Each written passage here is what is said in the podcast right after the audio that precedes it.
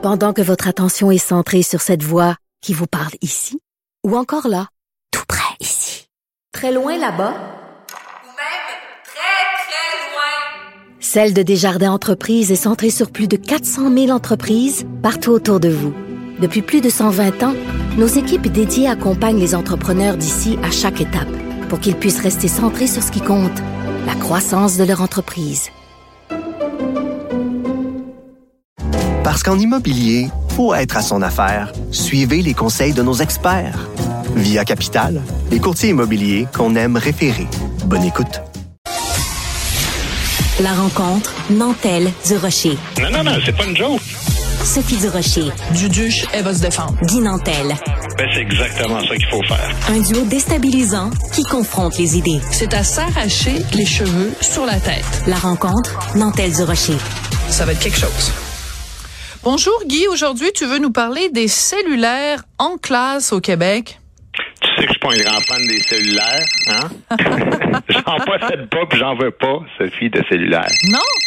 Non, j'en veux pas. Pourtant, ça c'est- rend le monde fou, les machines cellulaires. C'est ça l'affaire. C'est que, tu sais, les gens disent toujours, ah oui, c'est un outil. C'est un outil qui est utile. C'est, c'est utile en autant que la personne ait la sagesse requise pour l'utiliser. Mais c'est justement ça. Les gens, ils n'ont pas la sagesse requise. Je fais mon jogging, je passe mon temps à crier au monde qui s'en viennent. Hey, Ah. regarde avant, en avant de toi.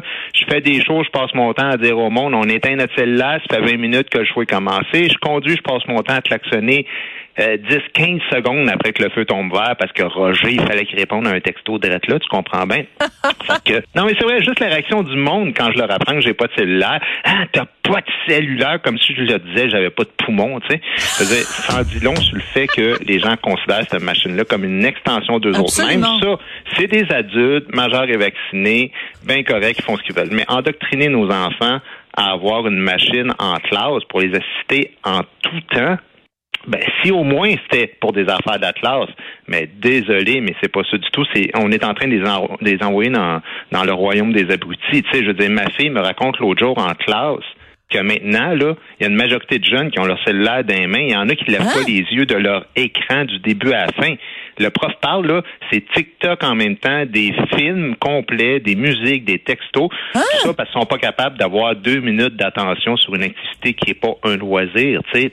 Mais il faut que une solution simple, c'est il faut éliminer les, les, les cellulaires en classe. Puis il y a 92% des professeurs qui le réclament au Québec. là. La Fédération des Oui. syndicats de l'enseignement l'ont demandé. Mais la CAQ refuse, puis on sait pas trop pourquoi. Ouais. Alors c'est important de spécifier ta fille, elle a quel âge maintenant? Ben là, elle est rendue au cégep. Elle est au cégep, c'est ça.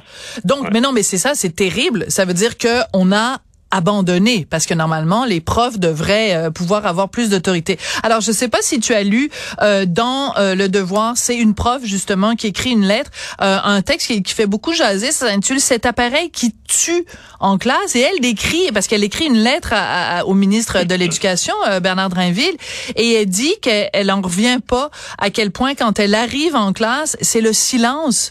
Elle dit on je comprends pas parce qu'en plus pendant la pandémie, on disait c'était important que les jeunes reviennent à l'école en présentiel pour pouvoir socialiser.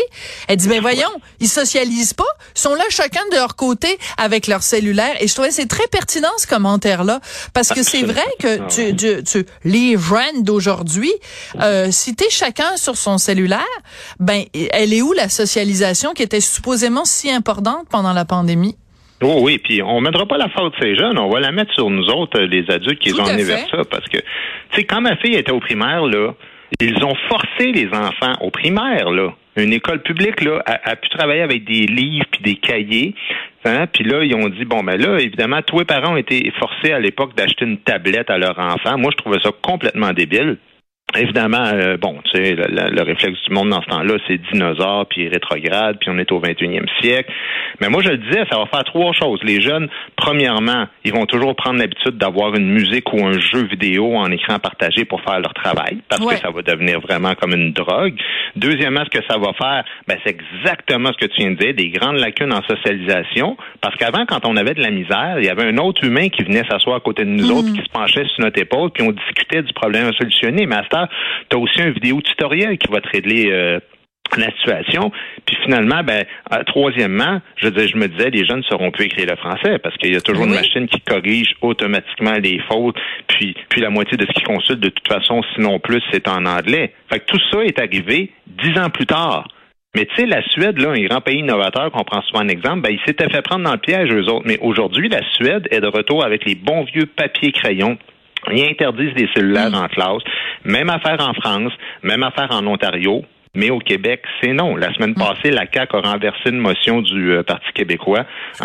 puis, le Parti québécois, au début, demandait de, l'interdire, le cellulaire. Là, l'opposition, les libéraux, puis QS a dit non, non, on veut pas l'interdire, on veut juste l'encadrer. Il a dit parfois, on va mettre l'encadrer, puis la CAQ a dit on veut même pas l'encadrer. Non, non, mais c'est incompréhensible. Je ne comprends pas euh, à quel point on, on, certains, certaines personnes au gouvernement ne comprennent pas justement le danger que ça représente. Et je reviens encore une fois à la lettre de, de cette enseignante euh, sur l'appareil qui tue en classe. Elle dit il faut apprendre aux jeunes à chercher dans un dictionnaire. C'est trop facile. Tu prends ton sel puis ça te dit, euh, tu cherches le, le, le, la signification du mot effigie, mettons, n'importe quoi là. Bon, ben c'est sûr, ça te prend euh, trois secondes. Mais si tu prends le temps d'ouvrir un dictionnaire, de feuilleter. Premièrement, t'apprends c'est quoi l'ordre euh, alphabétique. Hein, c'est compliqué ça. Non, mais c'est parce qu'à un moment donné, euh, il a fallu, euh, c'est niaiseux, mais il a fallu que j'explique ça à mon fils. L'ordre alphabétique, parce que dans qu'est-ce qu'il y a dans la vie de tous les jours à part un dictionnaire qui est en ordre alphabétique, il y a plus rien. Parce que quand tu fais une recherche, tu fais une recherche avec un mot-clé. Donc, peu importe l'ordre. Alors donc, d'apprendre qu'il y a une suite logique. Aussi d'apprendre euh, NF non féminin, NM non masculin. Apprendre. Puis tu sais quoi? Ce qu'il y a de formidable avec un dictionnaire, Guy, Mettons, tu cherches le mot effigie. Ben peut-être que avant effigie il va avoir le mot efféminé. Puis après euh, effigie il va peut-être y avoir, euh, je sais pas, un autre mot qui, qui commence par EFF. Ah, mon Dieu, tu vas apprendre des nouveaux mots, toi. Mm-hmm. Alors, au ben lieu d'être resté dans ta petite bulle, il, y a quand même des vertus au papier puis au crayon. Là. Ben non seulement il y a des vertus, mais tu sais même l'autre jour, je, ben pas l'autre jour, euh, mais en fait euh, tantôt je faisais une recherche puis l'autre jour ils ont Radio Canada a publié un article qui disait euh, interdire les cellulaires ce sera pas la solution. Enfin je me suis dit ok je vais lire ça. Puis là finalement Radio Canada il interviewe des élèves, mais en fait c'est en, Colombie-Britannique là, mais c'est des francophones, mais peu importe le, problème est le même là-bas.